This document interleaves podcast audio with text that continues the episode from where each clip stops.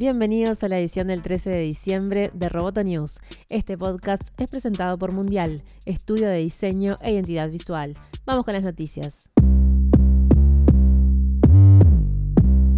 Finalmente, el director ejecutivo de Google, Sundar Pichai, compareció ante la Cámara de Representantes de Estados Unidos. Pichai rechazó acusaciones de filtrado de carácter político en su buscador y negó que la compañía tenga planes de relanzar su buscador en China. Pichai respondió durante más de tres horas las preguntas del comité judicial que lo citó para investigar su supuesto uso de datos recolectados y prácticas de filtrado. El ejecutivo dijo que Google no se implica en actividades partidistas y negó la intervención de la compañía en los resultados que ofrece a los usuarios que llevan a cabo búsquedas de contenido político. Pichai respondió también que Google no tiene planes de relanzar su buscador en China, aunque reconoció que la compañía sí trabajó en este proyecto.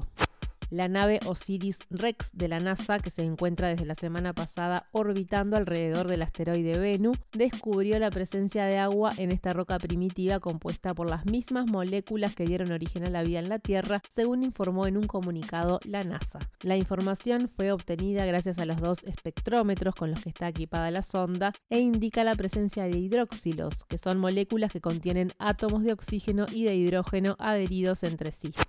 El Viper recibirá su último mensaje en Japón después de 50 años de servicio. Tokyo Telemessage, el único proveedor que quedaba en Japón, anunció que dejará de dar el servicio en septiembre de 2019. Alrededor de 1.500 personas siguen suscritas a Tokyo Telemessage. En su mayoría son trabajadores de hospitales que los usan porque no emiten ondas electromagnéticas y personas mayores que no quisieron abandonar esta tecnología por los móviles. El presidente de Tokyo Telemessage, Hidetoshi Seino, anunció que en 2019 se lanzará un nuevo servicio de radio que usará las frecuencias utilizadas por los Vipers.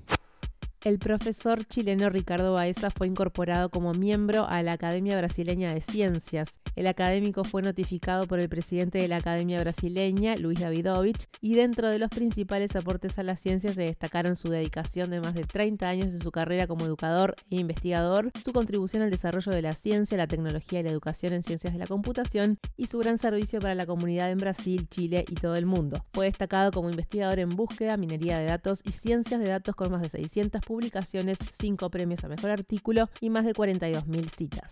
Ricardo Baeza fue entrevistado por Amenaza Roboto en una entrevista en la que profundizó sobre la búsqueda semántica inteligente, predicción y sesgo en Internet. Puedes leerla completa en www.amenazaroboto.com. Roboto News es parte de Dovcast. Te invitamos a seguirnos en www.amenazaroboto.com, arroba amenazaroboto y facebook.com barra amenazaroboto. Hasta la próxima. Roboto News, Periodismo Tech.